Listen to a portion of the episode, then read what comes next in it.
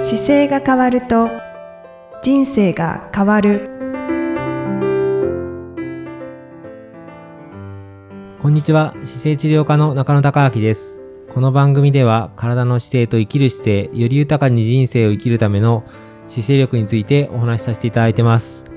今回もイキさんよろしくお願いしますこんにちは、いきみえです。よろしくお願いいたします。さあ、そして今回もまたまた浅川修一郎先生にお越しいただきました。はい浅川先生、よろしくお願いいたします。よよろしくお願いします。よろしくお願いしま姿す勢治療科の浅川修一郎です。ちょっと私どもが引き止めまして、 また次回も出てほしいということで、ご出演いただきました。ありがとうござあいりがとうまごす。ざいますさて、今回は中野先生、はい運動のお話ですね。ははい。いはいですね今回あの運動がいろいろこうわね世の中のオリンピックの流れもあってあ運そうで動すね。したくなってる人が増えてるんじゃないかなと思いながらはい。はいそう予想したいで す はね。いまあ、刺激を受けた方はたくさんいるんじゃないかと思います。そうですね。そうですねで、その運動って、やっぱりこう、やるといいけど、やれ、やれてないっていうのがやっぱり多くて、はい。なんか、あの、運動してますかっていうと、したいけどできてないっていう答えをよくいただくんですよ。そうですね。で、それで、ななんか何からしたらいいですかって僕、あの人、新しい方と会った時に大体先生何からしたらいいですかっていう話とか、あと何分したらいいですかってよく聞あ聞かれるんですけあ。ど、はい。まあ、何分って聞かれたら、一応1週間にいつも150分が運動必要なんですよっていう言い方は、あの、正式にこう、アメリカでこういう論文があって出てますっていう話を入れながら一応喋る時があって、はい。あの、アメリカではその、週に150分早歩きした時に4年半寿命が伸ばせるっていうデータを持ってたりとか、おお。もう歴史が、あの、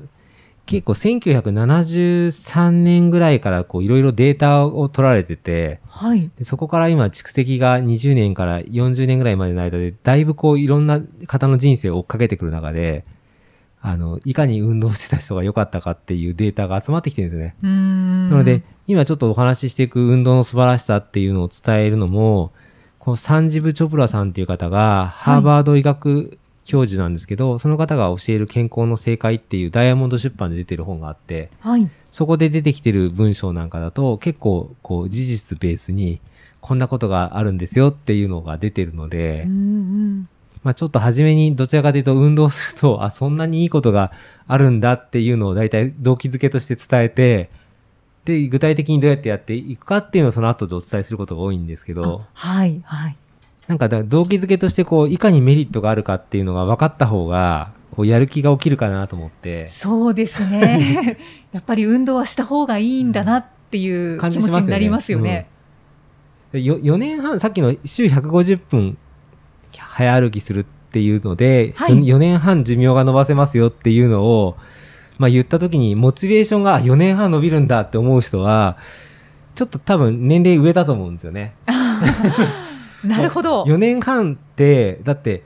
あ今からじゃあ中野先生伸び4年半寿命伸びますから運動してくださいねってやって僕は4年半伸びてもうなんかあんまりまだだいぶあるからピンとこないから僕より多分上の方だと思うんですよ。はこれい。はい。で、で、かつやっぱり週150分の早歩きなので、ランニングでもなくて早歩きじゃないですか。はい。そうすると、歩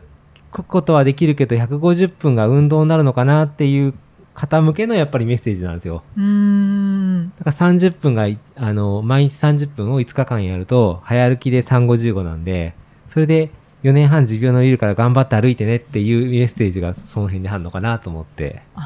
そうですね。確かにそうやってお聞きすると、まあ私の母親が70代なんですけれども、はいはいあ、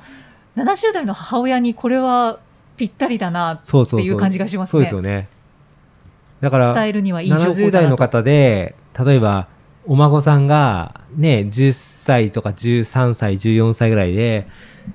いや、今から歩いて、週150分歩いたら4年半伸びると、伸びるよって言った時に、お孫さんが20歳で成人式見たいなって思えるかどうかとか、はいその辺の年齢には多分ドンピシャで入りますよね。 うーん、確かにそうですね。すごい具体的ですね。いや、なんかそのね、自分でこう、ワクワクするなと思うところにやっぱりはまんないと、モモチベーシションってね、続かないから、ョン。はい。で他の例でいくと例えば次週6時間以上運動する女性は、まあ、乳がんのリスクが30%低下しましたよっていうのがあるんですけどへえ。これはハマりました、私。わかりまし。た、いあじゃあ多分あのドンピシャなんですよはいはい。であそうなんだってじゃあ週に6時間実際できるかどうかっていうと6時間の運動をまあ僕自分で運動っていう時は心拍数が上がったものが運動ですよって考えていいですよって伝えるんでおーだから平常時の時の心拍数よりも運動することによって有酸素も無酸素も一時的にこう上がるんですけど、はい上がった状態が週6時間以上っていうと、けまあ1時間、1, 日1時間ぐらいだから、結構1時間動き回ったりとかしないと上がんないと思いますけど、うんでイキさんの場合だったら、例えば山に行くっていうのが1週間に1回あると、もうそこで多分この6時間かなりカバーできると思うんで、そうですね、はい私も今イメージしてましたあも う登山に行っちゃえばそうそう、だから毎週1回や山に行くっていうと、このリスク絶対減りますよね。そうですねあとプラス晴れた日に走るぐらいで、まあ、いけるのかなっていう感じがするから。はいはいへえ他にはありま他すかには、えっ、と、ウェイトトレーニングを行い筋力を高めた男性は、癌による死亡率が3分の1以上低下しますという。へえ筋肉量があると。浅川先生いかがですかハマりますかそうですね。ちょっとまだ僕、あの、ガンと縁遠いんで、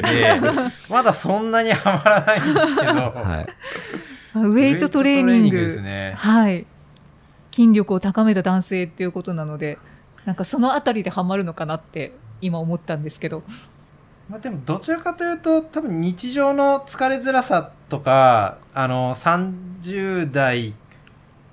の方たちって、それを感じ始める年齢だと思うんで、はい多分ガンとかよりはウェイトトレーニングしていくと疲れづらさ感じますよとかの方がまだハマるかもしれないでうんあー確かにそうですすね、ね。うんああでも実際にがんによる死亡率3分の1以上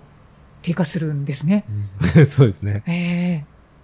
あと次、あれですね。運動がこう薬物と同じぐらいうつ病に有効ですというのもあって、患患者さんんによっては薬よりも有効というふうふうにデータが上がっていて、まあ、はいあの、心拍数が上がると結局、あの、うつのような状態に陥れないというか、うーんよく僕例えるときにスキップしながら落ち込めませんってよく言うんですけど、なあはいの本当でで、すね。走りながらお落ち込むことっていうのも難しいから、そういう意味では、うつと同じぐらいっていうよりも、うつの症状に近いときに運動することによって、こう、間違いなくポジティブな感情になったり、それでしっかり体が疲れて、眠くなることによって寝て回復するっていうサイクルに回るので、うーん結構いこれ大事だと思いますね。本当ですうね。ん、でさっきの後次適度な運動がストレスレベルを半分以下に軽減するっていうおーおーおーこれなんかは運動をちょっと適度にすることことでストレスあストレスのレベルが半分に低下っていうのはあの感覚としては例えば頭ばっかり使ってこう体が疲れていないような状態の時にはい、運動することによって体もちゃんと疲れるとバランスよく取れて寝れるようになるから、それでリフレッシュして戻るっていう、うん、うーんそういう使い方もできますね。やっぱり気持ちも健康になりますね。はい。 あと、運動の効果が累積的で体力のある人ほど長生きするっていう。あこれもなんか僕自分があのまさにこうだなと思って、年々こう自分の運動するレベルの量が負荷上げてくると、それに合わせて、あの、体力がついてくる感じがするんあ、で、うーん累積的っていうのがすごく希望を感じます。そうですね。はい。だからさっきあの、イキさんが僕腕腕が、いや、あの、日焼けしてて、皮膚がむけてますねっていう話だったじゃないですか。 はいこれ、患者さんにせもう言われて、先生焼けてますねって、いや、ちょっと走ってただけなんですよって言って、あの、大体それで、あ、そうなんですねって終わるんですけど、で、一人がどのぐらい、どのぐらい走ったんですかって言われて、はい。あの、夜のに、夜の24時からお昼の1時まで走りましたって言ったら大笑いされましたけど。あの、ブログに載ってた、あそうそのう そう件ですね。なので、13時間ぐらい走ったんですけど、でも13時間もう走れるのは僕、だから10年前なんと、そんなの走れると思ってなかったし、はい。あの、なんでそんなに走りたい、走ろうとするのかもよくわかんなかったけど、今自分が、じゃあ13時間かけてできるようになると、あ、なんかこれぐらい移動できるんだなっていう実感もあるうし、ーんだからなんか面白いですね。いやー、本当にそうですね。はい。ちなみにあの今日は浅川先生もいらっしゃってて、はいはいあのお二人とも黒いんですよね、はいはい 肌がはい。暗いですね。確かに焼けてらっしゃって健康的です。高田先生だからずっとサッカーしてて、つほぼ外にいるの で、そうですね。はい。もう向けるとかじゃないですか？そう、もうそ、もう向けるとかじゃないですよね。ちょっと沈着しちゃってるので。でも、なるべく、あのー疲労を抑えるために日焼け止めは塗ったりはしますけど、あーあ、疲労防止にもなるんですね。疲労防止にもなるので、ええよく外走られる方なんかは、日焼け止め塗ってから走りに行った方が疲れづらかったりはしますね。あうん。肝に銘じておきます。はい僕もちゃんと塗るようにします。 はい。それから、あとあれですね、筋肉を鍛えると骨まで強くなるっていう。はい。 そうなんですね。まあ、あの、骨も衝撃がないと、しっかり太く、骨密度が高くならないから、へえ、これは目から鱗です。あ、本当ですか。はい。あと、暗記力が20%スピードアップするっていうのが載ってましたね。おお、そうなんですね。これ結局あれなんですよ。脳も血液が回らなきゃいけないじゃないですか。そあうするとはい運動することによって血流量が回るから、脳の活性化にもなるので、うんうんうでん。なんかいいこと尽くしですね、本当に。そうですね。だから運動って、あの、特別に感じるけど、本来人間が動物であるっていうことに戻ると、運動できないことイコール、もう動けないことと一緒なんで、寿命終わりみたいなもんなんですよね。なあ。動物でだって走れない動物って、ちょっと危険な感じしませんそうですね。もう死が近いのかそなうっ てそ思ういそう。だます、ね。からまさにそうだと思います。だから、いかに運動するっていうことが特別じゃなくて、人間が動物である以上、当たり前のことだから、走れるようにすることって大事だなとか、うん運動できることって大事だなという。いやー本当にそうですうね。ん なんかこう一つ一つご紹介いただくと改めてやっぱり運動って大事だなってそうですね。感じます。なので、その仲間で記憶を司る部位への血流量が増加するっていうのもありますね。はいはい。あとちょっと、あの、ご年配向けので、1日20分早歩き、庭仕事をするだけでアメリカ保健福祉省の最低基準を満たせるっていうのもありましたね。まおーそうなんですね。あ、なんか太陽を浴びながら、あの、早歩きして、ちょっと外でしゃがんだりとか運動しましょうっていう、まあ、健康の正解というテーマでいくとこんな感じでしたね。うーんあありがとうございます。はい。で、これをですね、まあ、まあ、簡単にざっくり言うと150分、はい1日に運動するっていう有酸素、あ、1週間で、うん有酸素運動っていうのをやってほしいなと思って、いつもお伝えするんですけど、まあ、できる方もいれば、やってる方はもう必要ないんですけど、うん多くの場合の方が150分やりましょうねって言った時に、ちょっと始めできないなって思うので、いや本当にそれは感じます ね。今でもちょっと私は感じるので、感じますはい。そうですね。だから、その時に、なんか運動を、さっきの話じゃないですけど、人間がこう動物である以上、当たり前のように運動できるはずなんで、それに、まあ、近づけるように、まず4つの、4つのステップでアドバイスするっていうのをいつもやってます。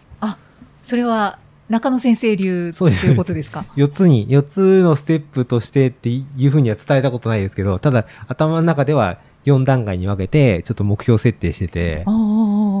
そういう伝え方を、まあ、僕も実際それで走れるようになっちゃったんですけど、そうなんですね、はいじゃあこれからちょっと運動をしたいと思ってるんだけどなっていう方にはぜひそうですね参考にしていただきたいですね。そうですね。まずね、はいあの、1個目は結は構い簡単なんですけど、もう運動が嫌だと思ってる方に、運動する時間ですっていうと苦痛じゃないですか。はい、なので、単純にテレビを見るとか、歯磨きをするとかと同じように、もう活動する時間として変えちゃうんですよ。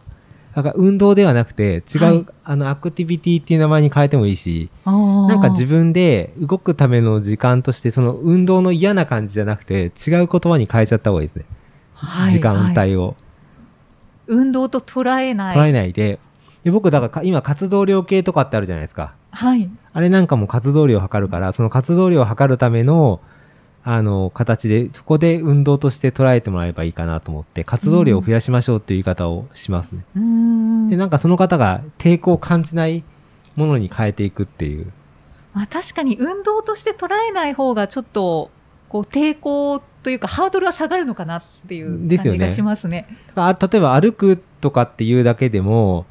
あの、歩くはなんか嫌かもしれないけど、コンビニに行くときに歩くときは別に何にも嫌じゃないじゃないですか。はい、そういうふうに生活の中であるものの中になるべくはめていけば、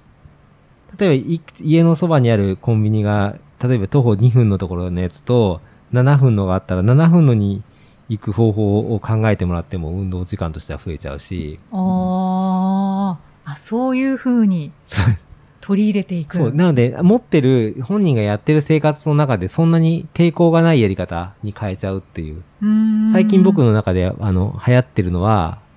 マンションに住んでる方だとマンションの エレベーター乗らずに階段上がってくださいっていう、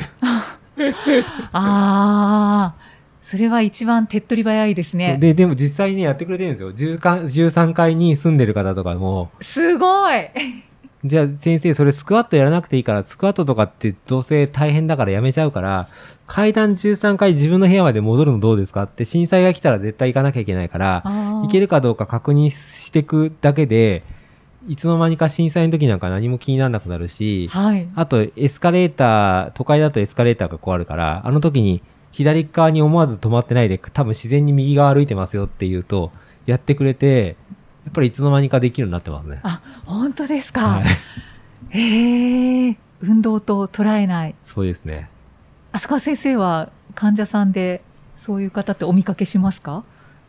そうですね。結構いらっしゃいますし、えっと、本当にもともと歩いている方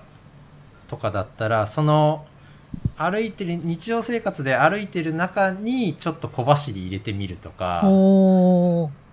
患者さんでいらっしゃったのは、今日はこの電柱までちょっと走ってみましたとかが、へえ入ってたりするのでそれが多分あの運動って捉えないで活動日常生活だっていう風にの中の一部だよって頭の中が切り替わってきてる感じなのかなって思いますよね。まさしくその証拠ですうね、ん、へえ頑張ってますねすごいですよね。患者さんでやっぱりうん前向きだなって思いますねうん、本当にそうですね素晴らしいですよね。うんじゃあステップ1はははいい。。運動とは捉えない、そうです。はいもうっていうのが一番初めですはね。で、ステ思ップ、考を変えるってことですねそうそうそう。ステで、ステップには、ちょっと目標なんですけど、はいただ、その目標を決めるっていう時に、あの、ご本人がワクワクするものがやっぱり大事なんで、はいあの、うわ、それできたらいいかもっていう。例えあば、ーイキさんので行くと、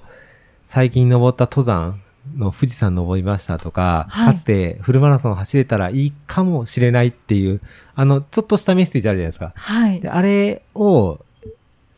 あの、本人がワクワクできる範囲であれば、それを目標にしちゃうののがコツですかね。いつかできたらいいなそうそう、っていいうつかできたらいいいいなって思ってるやつは、ちょっと目標設定した方がいいタイプのパターンですね。あいつかは決めた瞬間にちゃんと逆算できるんで。はい はい。なので、いつかって、あの、全然できないものって想像すらできないから、もう全くその人の頭の中に入ってこないんですけど、でもかつてこんなことやりたかったけど、全然やってなかったな、でもやりたいかもって言えるようなのがあると、はい。僕はだから自分でできるようになったやつでいくと、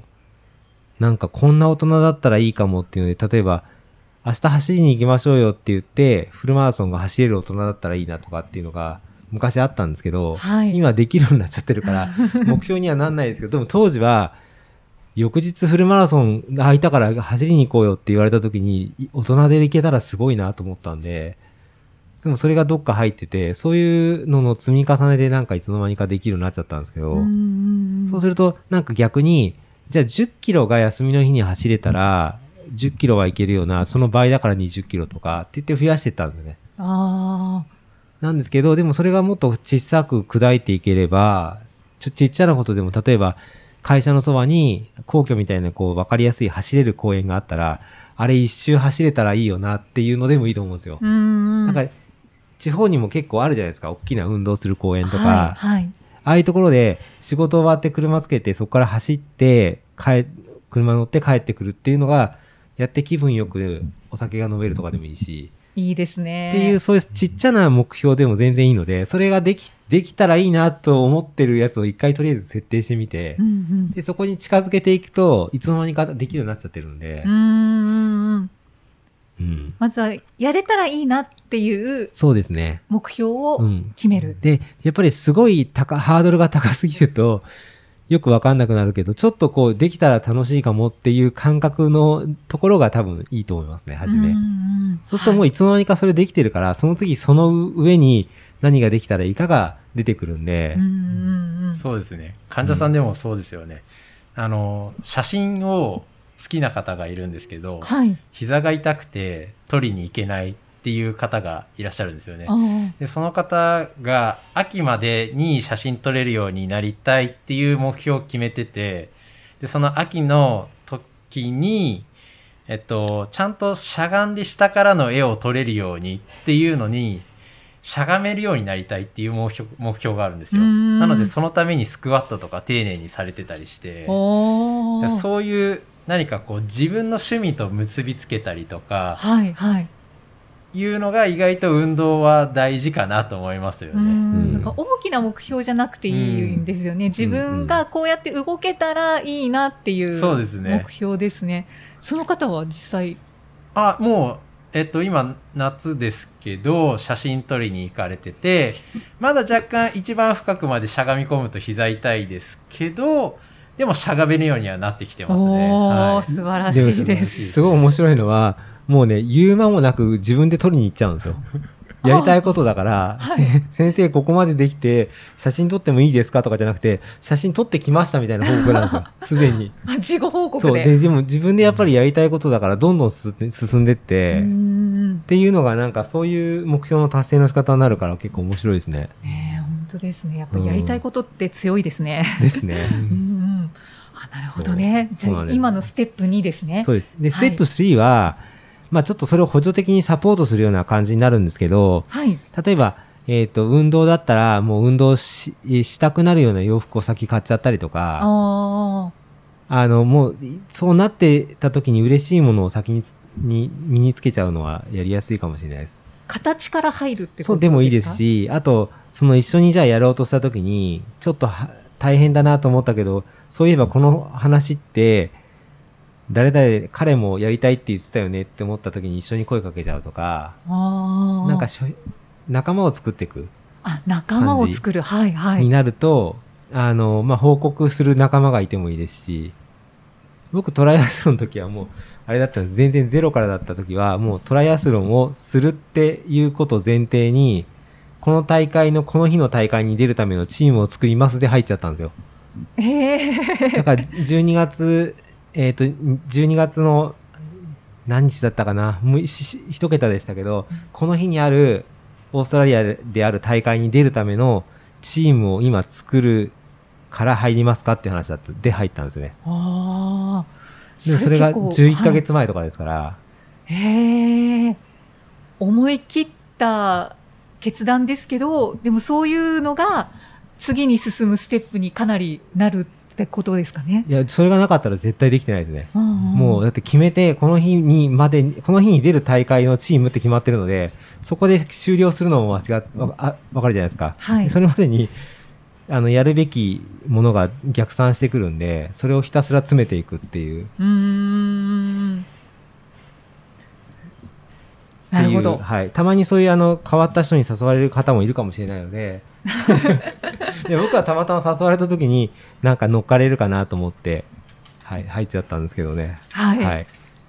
という感じで。で、ステップ4もは、い割とそこちょっと似てて、あのー同じ、そこを加速させるために、こう、ランニングクラブに入ったりとか、うーん仲間作ってみたりとか、実際にじゃあ運動してみましょうとか、思い切って大会にエントリーしちゃうとかっていうのは4番目ですね。うーんうんそうですね大会にエントリーはこれは本当にはいかなり大きいですね。は もうやるしかないってなりますからね。はい。これは経験者です。ね、だからね、結構その締め切りを作ると、結局そこに合わせて頑張るから、なんか割とそういうのが、僕も患者さんでだから砂漠行きたいって言って、砂漠行くために先生なんとかしたいですっていう方をフォローすることもあるし、ママラソン。ン出たいっていう方もいますし、はい。そこまでじゃなくてもなんかこういう運動したいけど怖いから体をちゃんと治してからやってみたいから見てくださいっていう人を見ていくこともあるので、うんうん実際にこの4つのステップをお伝えして、こう、実行された患者さんもいらっしゃるんであいすよね。。ますいますすたくさんいますたくさんいますそれうんうは、んうんでも自然に4つのステップありますなんて今って言ってないですけどあ、ただ、はいはい自動的に、あの、初めに喋ってる時に、あの、い,、まあ、いつか先生みたいなの走ってみたいですって言ってた方が、まあ、良くなるにつれて、なんか自然にトレイルランニングを始められたりとか、おーあの、来月はどこどこの山に行かれるとかっていうのをご自分で言い始めて、もうスケジュール自分で作られて、で、行けるようになってきて、まあ歩くときにここはちょっと気になるんですとかって言って、治療したりはしますけど、もう自然に全然走ったことないとか歩くのもなんか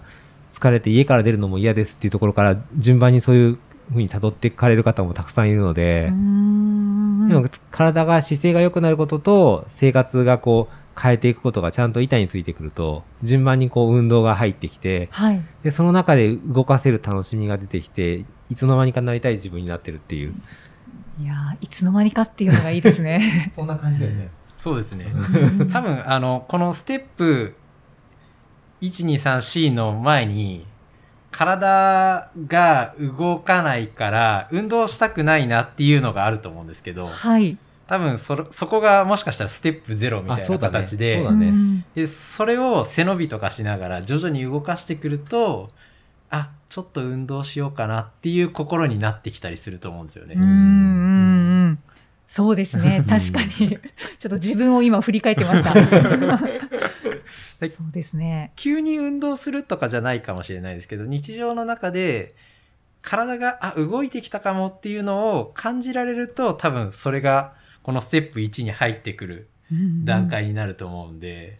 浅香先生も同じように、まあ、ステップが4つあるで今ステップ0っていうお話はをいされてますけど、これは自然に浅川先生も患者さんにお伝えしてますか、してると思いますね。あ多分もうほとんど院長の真似しながらここまでやってき てるんで。あ真似は大事ですよね。 なんか結構こう劇的にというか変わったなって感じる患者さんっていらっしゃいますかあ、でも先ほどお話し上げたあの、電柱まで、はい。こう今日は100メートル走ったんですっていう方なんですけど、はい。えっと、男性の方で、えご年齢おいくつでしたっけちょっと50代、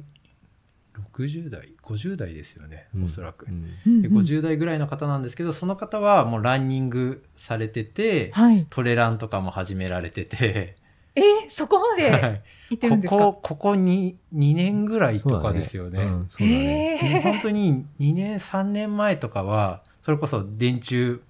あそこの電柱まで 100m 走りましたぐらいの状態だったんですけどそれがトレランぐらいまで始めてるのでいやーすご い。素晴らしい変化ですよね。ね、本当ですね。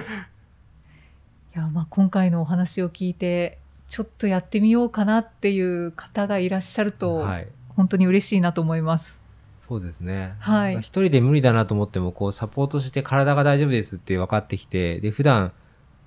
メンテナンスする方法を身につけて、まあ、治療に行きながらそういうのできてくると、もう自信がついてくるんで、はい。そうすると自然にできてきちゃうんですよね。やっぱり。やっぱりこう、私の場合は LINE して、 後押しがあったから、 ステップ4まで進めたっていう感覚があるので、はい。クリニックを利用するっていうのも、もう十分にありだとそう思でいすます。ね。はい。はい。ありがとうございます。 はい。はい。運動を始めてくれるといいなと思って。そうですね。はい。 ということで今回は運動のお話でした。はい。ありがとうございます。じゃあ、今回は、あの、浅川先生とイキさんと、お二人にありがとうございました。ありがとうございました。ありがとうございまました次回もよろしくお願いします。はい、ありがとうございます。ありがとうございました。ありがとうございまあした。ざいました。この番組では、姿勢や体についてのご質問、そしてご感想をお待ちしております。ご質問とともに、年齢、体重、身長、性別をご記入の上、中野生態東京青山のホームページにありますお問い合わせフォームからお送りください体を見直す時間は人生を見直す時間である姿勢治療科の中野孝明でした